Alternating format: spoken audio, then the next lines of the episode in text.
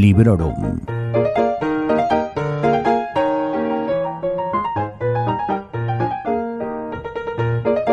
Hola a todos y a todas, soy Vanessa y esto es Librorum, el podcast en el que hablamos de libros, de literatura, de eventos literarios y de todo lo que tiene relación con esta afición o con esta profesión, según el caso, tan, tan maravillosa. Como ya habréis visto en el título, hoy tengo invitada. Y es que está conmigo Asun Martín, quien no solamente es una cara muy reconocible para todos los que frecuentamos Booktube, sino que además a finales de 2021 publicó su primera novela, El último deseo del diablo. Hola Asun, bienvenida a Librorum. Hola Vanessa, muchísimas gracias por invitarme. Qué ganas tenía de estar por aquí. Es mutuo, yo también tenía muchas ganas y también te doy las gracias por haber aceptado la invitación y quiero felicitarte por el que imagino, imagino, yo creo que sí es un sueño cumplido, ¿no? Totalmente, muchas gracias de verdad porque realmente es uno de mis sueños de vida que he tenido pues la gran suerte de poder cumplir. Y bueno, aquí estamos, espero que sea el primer pasito de una larga trayectoria. Ojalá que sí. Yo, bueno, luego vamos a hablar un poquito más del último deseo del diablo, más, bueno, pues que me ha parecido y tal, que me ha parecido, ya te adelanto, spoiler, que muy bien.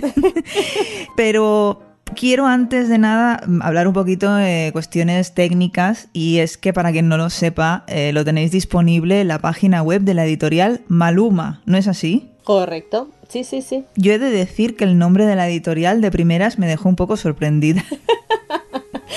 a ti y a todos los que no la conocen, porque es muy curioso, es muy curioso que se llame justamente así.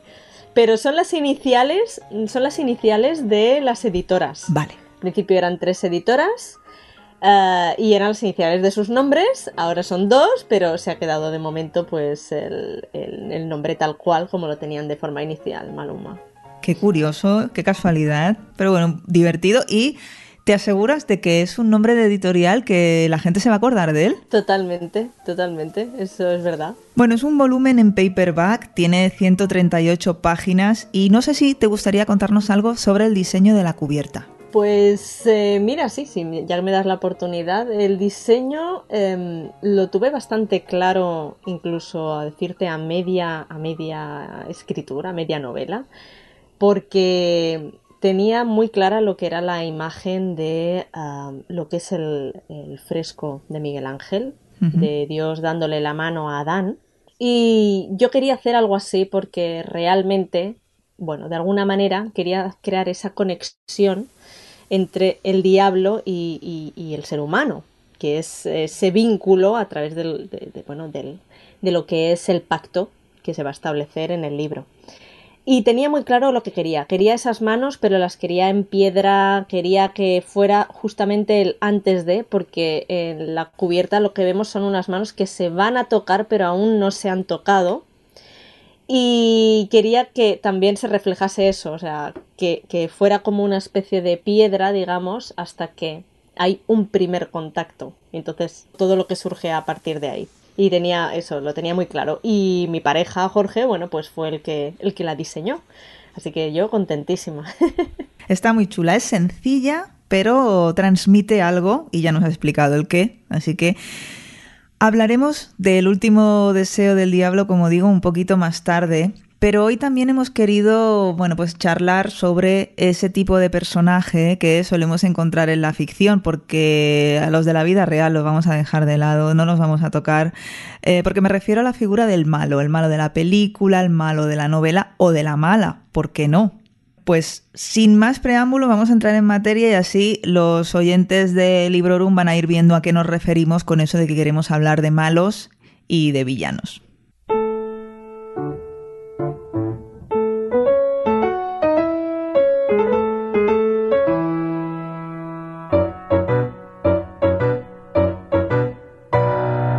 Bueno, como os decía, Asun y yo hemos seleccionado tres personajes a los que podríamos considerar, pues no sé, malvados, perversos o simplemente antipáticos. No hace falta que sea mala gente. Pero sí que de alguna manera queremos que sean pues atrayentes, ¿no? Aunque esto es también muy personal y muy subjetivo. Y vamos a empezar contigo, Asun, a ver a quién nos traes, a ver qué características reúne para que para eso, para considerarlo un personaje dentro del espectro de los malos. Yo debo decir que he tirado para la rama de los malos, malos, malos. O sea, me he ido al lado oscuro totalmente. Ya te lo digo. O sea, estos de malvados que a lo mejor no lo son tanto, no, no, no. ah, vale. no hay medias tintas. Eh, vale, eso me lo dejas a mí. Exacto, eso te lo dejo a ti. Yo he querido irme a la maldad total. El, mi primer malo, digamos que estos tres malos que voy a citar, eh, para mí han sido personajes que me han eh, impactado mucho a lo largo de, bueno, de, toda todos los libros que he podido leer. Y el primero, de hecho, eh, hice un trabajo sobre, sobre, sobre él, es Barba Azul.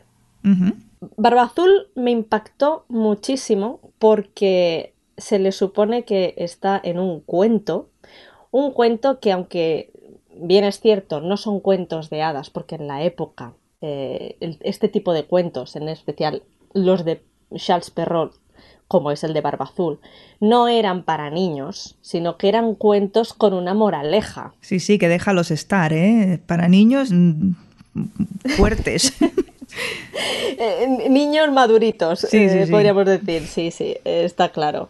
Así que, bueno, era lo que buscaba, lo que buscaba Perrault. Y entonces surge Barba Azul, que es un malo, yo te diría que es el asesino en serie, el primer asesino en serie de la historia de la literatura.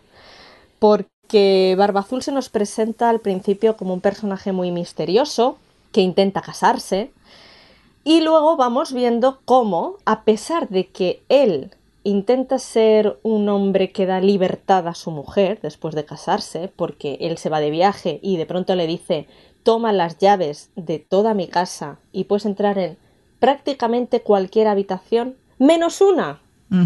Y claro, esto es como el, gato, el gato, bueno, que tiene esa curiosidad que no puede, que no puede evitar, ¿no? O sea, justamente, claro, ¿qué quiere hacer la mujer? Pues abrir esa puerta que no puede abrir, que no le deja abrir. Por supuesto. Pero, claro, estamos hablando entonces que él o sea, lo hace todo con alevosía, porque él sabe perfectamente que lo que va a querer hacer su mujer es abrir esa puerta. Y claro, ¿qué nos encontramos después de, detrás? Son pues todos los cadáveres de todas las mujeres anteriores que ha tenido Barba Azul, que les ha pasado exactamente lo mismo, han querido abrir esa puerta para ver qué era lo que había. Y lo que se encuentran es la muerte, o sea, directamente. Así que él es un malo, pero un malo perverso, un malo que lo hace todo premeditadamente y además es un asesino en serie porque ya ha habido muchas mujeres anteriores a, la del cuento y, lo que nos deja es que si se hubiera, bueno, si al final lo hubiese matado, eh, hubieran habido más después de ella. O sea, él no hubiese frenado. Así que malo, malo, malo. Muy malo, muy malo y como decías, un cuento, pero no un cuento infantil en absoluto.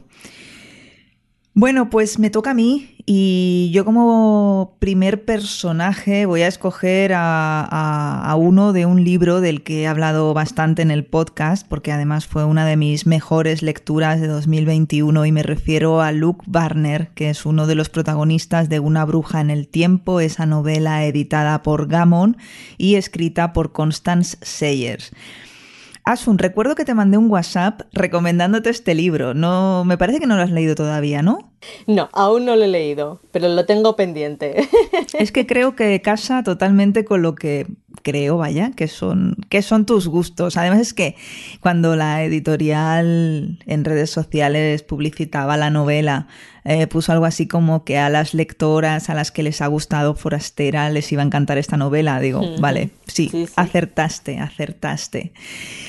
Bien, pues he elegido a Luke porque a ver, si yo ahora no fuese cuidadosa con los spoilers y os explicase exactamente qué hace este personaje y a qué gremio pertenece, automáticamente le pondríamos la etiqueta de, pues eso, de persona mala, de demonio, de persona malvada.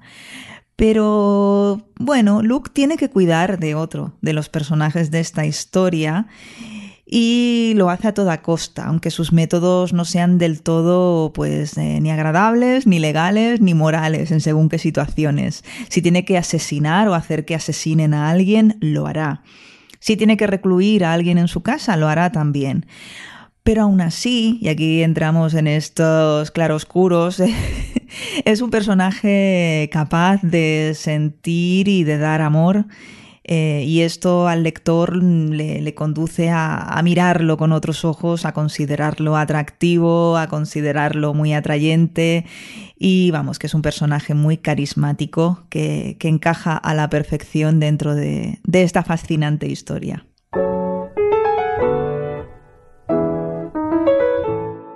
Ok, Asun, pues vamos a por tu segundo personaje. Pues mi segundo personaje es un clásico también de la literatura y es Drácula. Mm. El Drácula de Bram Stoker. O sea, quiero dejarlo bien claro. Y es que, como tú decías, este sí que es un personaje, bueno, atractivo a más no poder, a pesar de que al principio, bueno, pues se nos presenta como un anciano. Pero en sí, lo que es la figura, yo creo que a partir de aquí eh, fue cuando la, eh, toda la literatura sobre vampiros se hizo como más atractiva y donde sufrió un, boom. Porque resulta eh, nuestro Drácula que es un seductor, un seductor nato. Y además, a pesar de que, bueno, es un malo, malo fatídico, porque, claro, o sea, lo que hace es aprovecharse, beber la sangre de sus víctimas para poder el vivir, de alguna manera precisamente esto creo que hace que, entendamos el porqué de su maldad, porque va en su naturaleza. Igual que antes he hablado de que nuestro Barbarzul era un psicópata, eh, nuestro Drácula va inherente a su propia naturaleza. Así que, de alguna manera, está justificado, por así decirlo. Sí. Y también eh, lo hace, mm, o sea, digamos que su maldad, lo que es el beber sangre y tal, lo hace eso de manera muy, muy seductora. Eh, ahí tenemos a nuestra Mina o a nuestra Lucy, eh, que en el fondo caen rendidas a sus encantos y es que eh, eh, le envuelve eso, un aura de seducción al acto en sí, porque no es simplemente quitarle la vida a las personas o, chuparles la sangre, sino que lleva como, como un rito, ¿no? De alguna manera. Y, todo eso lo hace bueno, lo hace, digamos, eso más seductor, más atractivo a, a, los ojos del lector. Sí.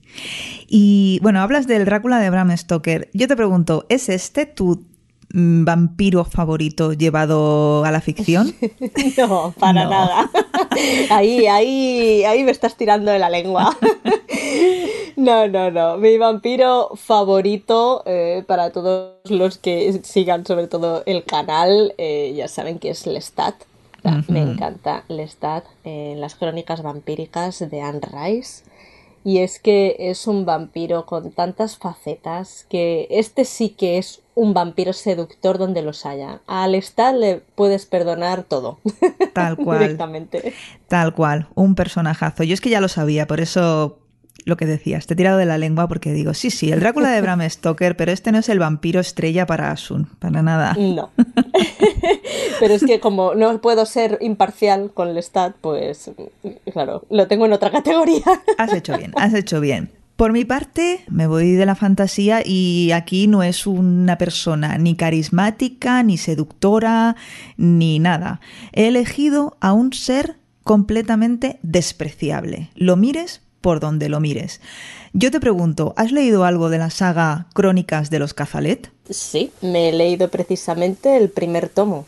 Pues ahí voy, ahí voy. No voy a hacer spoiler, pero mi elegido es Edward Cazalet, de, esta saga de, de, las crónicas de los Cazalet. El primer libro se titula Los años ligeros y como decía, al no ser una novela de fantasía, sino que es una novela de narrativa con un punto histórico, una saga familiar, la maldad de Edward es mucho más hiriente que la de mi personaje anterior o la de cualquiera de los otros personajes que ha nombrado Asun, porque aquí, bueno, pues es un hombre, bueno, pues que podríamos encontrar en, en cualquier vida corriente y no voy a desvelar la gran bomba que cae sobre el lector de esta primera novela cuando se descubre un secreto del que este personaje participa, por decirlo suavemente.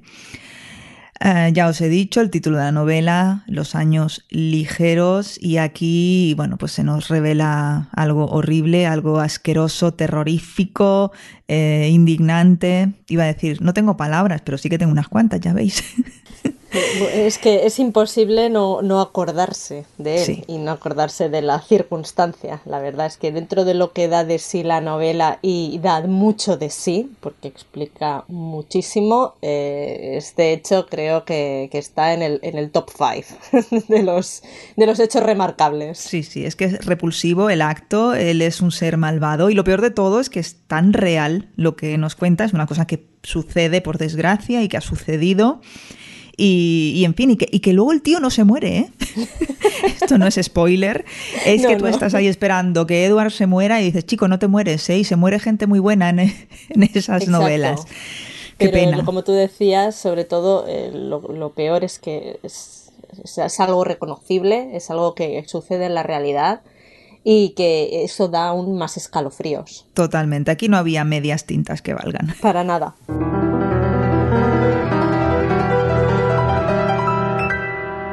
Y ya terminamos esta triada de la maldad con tu último elegido. ¿Quién es? ¿Quién es? Esta vez nos vamos a una mujer, porque he pensado que la igualdad tiene que mm, estar en todos lados, así que también, también hay malas y perversas. Y es Annie Wilkes de Misery. Mm. Es nuestra coprotagonista junto a Paul Sheldon. Y nuestra Annie Wilkes, pues es una enfermera que acoge a Paul, que es un escritor, y lo tiene a su cuidado, porque él ha sufrido un accidente. Entonces, aquí dirías, bueno, todo está bien, lo está cuidando, lo lleva a su casa y tiene todas las atenciones. Si no fuera porque Annie, pues tiene algún tipo de enfermedad mental, además es una psicópata, y quiere tomar posesión absoluta de Paul, quiere que escriba para ella, porque ella eh, dice que es su fan número uno y va a estar dispuesta a cualquier cosa por conseguirlo. Con lo cual eh, ejerce un poder absoluto sobre Paul, que es el que ha tenido al principio del accidente y está eh, recluido en una cama sin poder moverse. Sobre todo esto es muy importante. Y ella, pues, es que literalmente va a decidir sobre la vida o la muerte de Paul Sheldon. Así que dependerá de si le agrada, si consigue lo que ella quiere o no. Y la verdad es que aquí también diría que es bastante escalofriante porque el maestro Stephen King, la verdad, aquí hace un novelón. O sea, para mí fue la, primera novela que he leído de él, a pesar de haber visto muchas de sus películas basadas en las novelas. y es una obra maestra porque te hace un, bueno, o sea, consigue ese terror psicológico que estés pegado a cada página para saber cómo es Annie y qué hace. Y es más, yo recomiendo leer sobre todo, si habéis visto la película sobre todo, pero leer la novela porque hay escenas que no salen o no se retratan tan bien en la película y que son de verdad merecedoras mm. de leerse, sin duda. Ostras, pues me has convencido. Yo te iba a comentar que yo Misery eh, la película no la he visto entera, es una peli que suelen poner por la tele y aquello que pillas algún trozo y demás y me pone muy nerviosa porque es, estamos ante, ante esos personajes que no forman parte del terreno de la fantasía, sino que son cosas que nos podrían pasar, ¿no? Y eso da todavía más miedo. Y no he leído la novela precisamente porque la peli me pone, pues eso, muy nerviosa. Pero oye, si dices que está tan y tan bien, a lo mejor me animo. Mm, yo te lo recomiendo. Y además está bien porque, em, bueno, dentro del terror era una novela, digamos, para empezar también con, Stephen King, que yo, la verdad, soy un poco miedosa porque leo de noche y antes de irme a dormir. Así que, como paso de mm, ponerme a soñar con lo que he leído, Pues yo hice una encuesta. Entonces pregunté entre, entre mis seguidores del canal y entre mi comunidad eh, con cuál podría empezar. Entonces me recomendaron Misery. Y la verdad es que la lectura conjunta que hicimos salió a pedir de boca porque todo el mundo estuvo encantado. O sea, había mucha gente que también lo descubría de nuevo. Y la verdad, yo lo recomiendo para empezar con él. Además debe de ser un libro que engancha, ¿no? Totalmente. O sea, mm. es de estos que estás enganchado que no puedes dejarlo. No puedes dejarlo. O sea, te lo, te lo terminas de una tacada. O sea, lo que te dure, pero no podrás estar con otra lectura. Ya. Bueno, creo además que es un rasgo muy característico de las novelas de Stephen King, que sabe cómo escribir un libro de esos que no quieres soltar. Totalmente. Me parece que es marca de la casa. A mí con las novelas de terror no, no he sido muy lectora de terror porque como me dan tantísimo miedo las pelis de miedo, pensaba que me iba a pasar igual. Y cuando he metido un poquito el pie en el terror, en, la literatura de terror, he notado que no me da tanto miedo, que no lo paso tan mal y luego no me da miedo ir por casa a oscuras. Y creo que es que en el cine de terror eh, la música juega una parte tan importante que a mí realmente es lo que más me altera. Y en la literatura eso no lo tengo. Creo que, creo que debe de ser eso, porque si no, no le encuentro otra explicación. Pero es curioso. sí, eh, te daría totalmente la razón, porque la música en, cualquier película ya hace un 50% de lo que es la película en sí. Y creo que sí, pero incluso ya no solo la música, sino los silencios dentro de la película. Claro. Un, silencio de tensión. Claro, tú estás leyendo, pero tú controlas la tensión, porque vas leyendo una narración eh, seguida. Pero claro, en una película no. Y, de pronto, eh, entonces te cambia totalmente el chip y es cuando te pegas esos sustos, ¿no? Supongo que es diferente. Yo tampoco he leído mucho de terror, pero he leído distintos tipos de terror y bueno, más o menos con terror psicológico me manejo bastante bien por el momento. Pero no lo pasas igual de mal quizá que viendo una peli, ¿no? Mm, no, pero es que a mí me gusta el terror en peli ah, también. ¿te gusta me también? Me encanta sufrir. Es sadomasoquismo absoluto. Sí, sí, o sea, yo soy de las que en invierno estoy con la manta hasta los ojillos y entonces pego brincos yo sola en el sofá. Pero sigo viendo la película. Caray. hasta el final. Qué valiente. no sé yo. Bueno, pues voy a por mi última, que también es una mujer, y eso que no nos hemos puesto de acuerdo, eso también lo tenemos que decir. Em, y en este caso, por meter variedad, no solamente de, género y por meter diversidad, he optado por elegir a, a una personaje que no es mm, que sea malvada, no es una villana eh, en su historia, ni mucho menos. Pero he querido meter a un personaje que me cayese muy, muy, muy, muy antipática. Tanto que por culpa de esa, y además es la protagonista, eh, que todo lo que hace me parece fatal, mm, hace que ya el libro merezca ser desrecomendado, al menos por mí. Es además un personaje que ni siquiera tiene nombre propio y es, como digo, la protagonista total y absoluta de esa novela de narrativa contemporánea que lleva por título Mi año de descanso y relajación, escrito por Otessa Moshfegh. Eh, hablé de este libro en el podcast y ha sido una de las pocas reseñas negativas, por decirlo de alguna manera, que he hecho porque no me gusta, pero es que tenía que desahogarme. Este libro va de una niña rica que pasa por una serie de circunstancias vitales desagradables, todo hay que decirlo, es una persona que está sobrepasada por todo y que decide encerrarse en su apartamento de Manhattan, porque puede hacerlo, para dedicarse simplemente a dormir durante un año. Lo que pasa es que, claro, las drogas que te tomas para dormir, pues como le cojas el gusto, pues acabas haciendo otras cosas también, ¿no? Y, bueno, parece que aparte de solamente descansar, también se pega alguna que otra fiesta. La cosa es que si, si se limitase a dormir, pues eso, yo no diría nada, tampoco tendríamos historia, pero es que claro, como digo que hace otras cosas, pues eh, me, cae, me cae muy mal, me cae muy mal y, nada, es un libro que, que, no recomiendo y tampoco, bueno, es que es un libro que tampoco es que sea el colmo de la diversión, ya podéis imaginar por lo poco que he contado.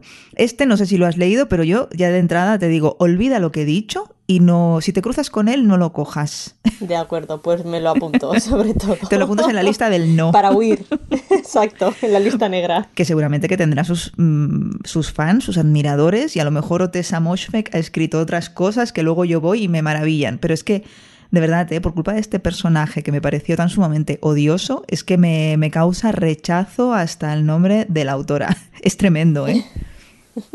Sí, es muy curioso, pero bueno, claro, es que si ya has tenido tan mala experiencia, cuando tenemos estas malas experiencias, mm, renegamos de, de todo, ¿no? de autor, de obra, de, del, del, tema, de todo. De todo, y en el recuerdo aún ha empeorado, que ya me gustó poco la primera vez, pero es que pasa el tiempo y dices, es que qué malo, qué malo es. me, me, me, recreo. Exacto, si después de este tiempo te sigue, eh, te, bueno, te sigues teniendo esa sensación, o peor, eso quiere decir que realmente fue así de malo, sin duda. Fuera, fuera.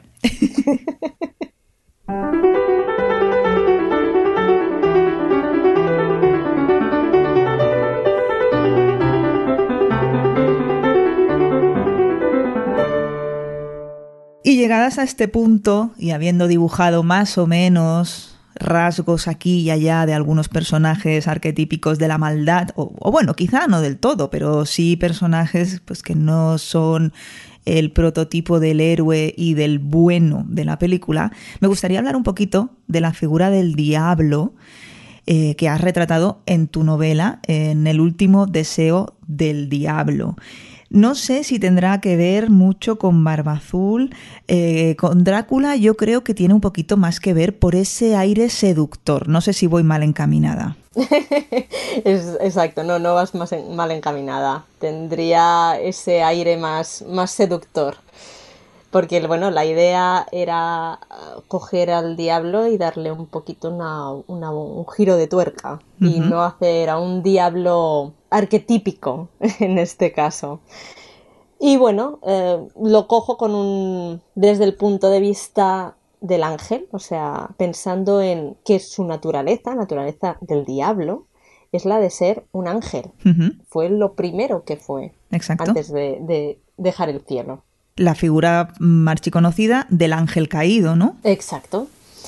Y, y, bueno, y a partir de aquí, pues vemos un poco qué pasa con el diablo, quién es o quién creemos nosotros primero que es, pero de alguna manera la novela nos va a ir desvelando quién es realmente y evidentemente cuáles son sus deseos.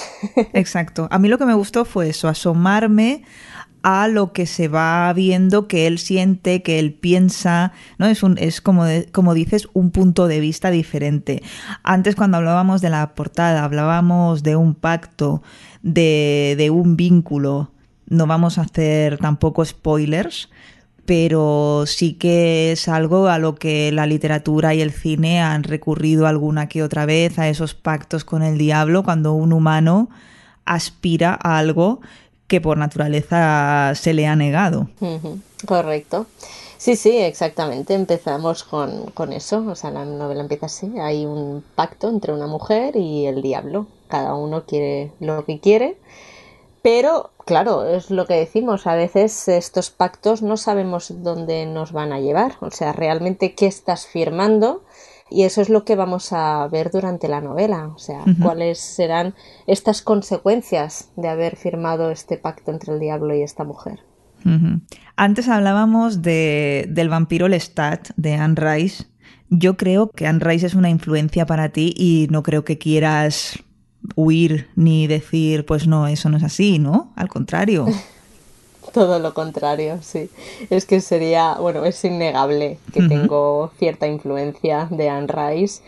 Al fin y al cabo, eh, me encanta también cómo ha retratado siempre ella la maldad uh -huh. y todas las cuestiones existenciales. Precisamente eso, el que eh, un malo no es solo malo, o sea, tiene esa bipolaridad, pues, eh, sobre todo en el sentido de que, sobre todo los humanos, no somos ni buenos eh, 100% ni malos 100%, siempre tenemos unas zonas grises uh -huh. y todos tenemos cierta, bueno, cierta maldad de alguna manera, cierto lado oscuro, lo reconozcamos o no. Y de alguna manera, claro, yo quería también eh, pues explicar este punto de vista, mi punto de vista, para explicar un poco qué es lo que, a, a mi entender, eh, podría ser el diablo, quién podría ser el diablo. Y bueno, hablar un poquito también sobre la naturaleza humana y eso, y, hacer más distinciones entre tonos y no ser todo en blanco y negro. Sí, sí, lo de que todo se puede ver en tonos de grises es evidente. A mí me ha dejado bastante sorprendida que en un libro tan breve hayas podido concentrar tantísimos conceptos y tantas ideas. Es una novela que comprende un periodo largo de tiempo, pero como digo, todo muy concentradito y es una cosa que admiro mucho porque yo capacidad de síntesis no tengo. y entonces cuando la encuentro digo, qué bien, qué suerte, cómo has sabido hacer esto. Así que te felicito. Y que se entienda, ¿no? Muchas gracias. Que se entienda, porque hay veces que, bueno, que, te pasas de concentrado. Eso también Puede, puede ocurrir. Creo que está en el punto justo. Luego también eh, hay guiños a, a, bueno, a mí encontrar un personaje de nombre Madeleine me tocó el corazón, o sea, me tiraste una flecha ahí que pegué hasta un gritito tiene easter eggs, como, como dicen los guiris, ¿no? Pequeñas sorpresitas y detalles. A mí, yo la verdad, ya lo he leído, como habréis podido suponer los que estáis escuchando, y yo la recomiendo totalmente, pero como es difícil seguir hablando de ella sin hacer spoilers, yo creo que eh, Asun nos ha puesto eh, perfectamente en, situación, en situación. Yo estaba muy pendiente porque digo, a ver que no se nos escape nada que pueda fastidiarle a nadie la lectura, y no, lo hemos dicho mm, perfectamente y muy elegante. Y yo la verdad es que te felicito y me parece que has, has hecho esta presentación en Madrid. No sé si, bueno, aparte de Barcelona, en Madrid, no sé ¿Qué tienes por ahí en agenda? Si tienes alguna otra fecha a la vista. Pues sí, sí, hemos hecho estas dos presentaciones. En principio ya no habrá más sobre, el, sobre el libro. Así que bueno, ahora lo que sí que estoy esperando es eh, que venga San Jordi. Si todo vuelve a su cauce y tenemos San Jordi también ya este año, pues eh, en principio estaré allí firmando. Así que, bueno, un, un, un, sí, una temporada de primeras veces. Qué bonito. Como digo yo, la primera vez que publico la, mi primera novela y ahora será pues la primera vez que esté filmando en San Jordi, así que me hace una ilusión tremenda, de verdad. Eso es, vamos, eh, gallina de piel, que decía aquel. Entiendo que te pondrás en el centro de Barcelona. Eh, pues sí, en principio, bueno, tienen que, el, el, ayuntamiento tiene que dar el aviso, me parece que ahora en febrero era cuando empezaba a, bueno, a comunicarlo para que las editoriales vayan cogiendo espacios, pero bueno, donde siempre, por allí, por Paseo de Gracia. Qué guay. Así que es eso, si todo va bien, por allí estaremos. Bueno, pues la verdad es que espero de verdad que se pueda. El otro día leía en Twitter a gente de editoriales diciendo que si todo pinta como parece, que este año San Jordi va a ser una fiesta, además cae en sábado en este 2022. San Jordi nos cae en sábado y eso es un regalo de verdad mm, porque es un día que para los aficionados a la literatura, para los autores, para las editoriales, es una fiesta tan bonita que vivirla, como decías, ¿no? Desde ese otro punto de vista de autora con novela, primera novela, lo de las primeras veces, que siempre es tan precioso, ¿verdad? Debes de estar. Maravilloso, maravilloso. Ya te digo, o sea, yo era la imagen. O sea, sí, sí. Tenía que tener una imagen de, qué, sería mi sueño. Mi sueño era verme en San Jordi firmando. Eh, ya está. O sea, yo después de eso ya no voy a pedir nada más en este mundo. Con eso me, me, conformo de verdad. Y lo voy a, bueno, ya te digo, si todo va bien, voy a poder realizarlo. Así que de verdad, no, no se puede pedir más. Estoy muy, muy agradecida.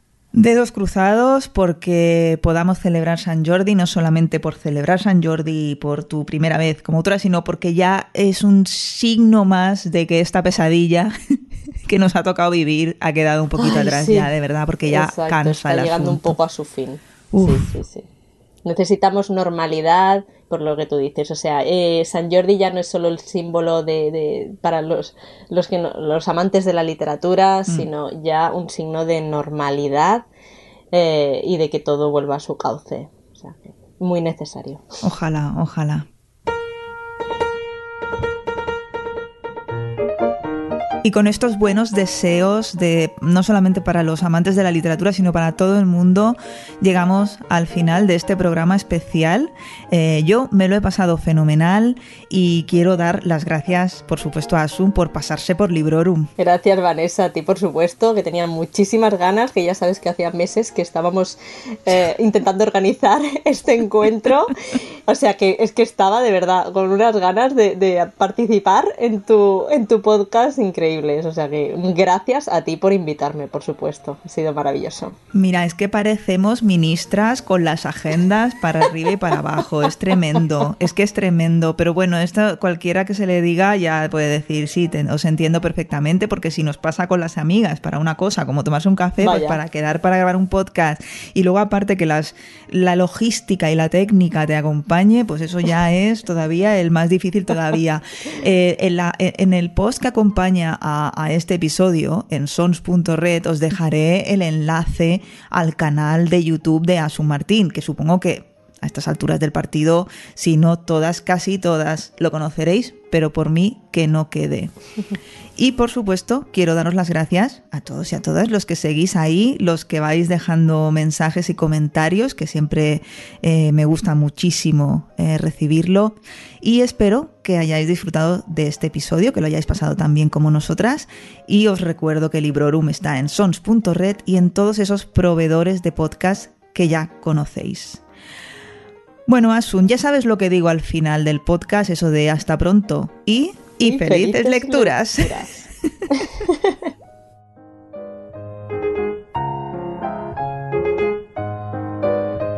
Acabas de escuchar Librorum, un podcast alojado en Sons, red de podcasts. Encuentra mucha más información de este episodio en nuestra página web, sons.red barra Librorum.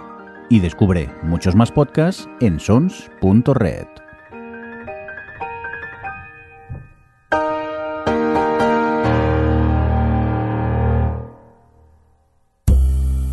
¿Te gusta la novela negra?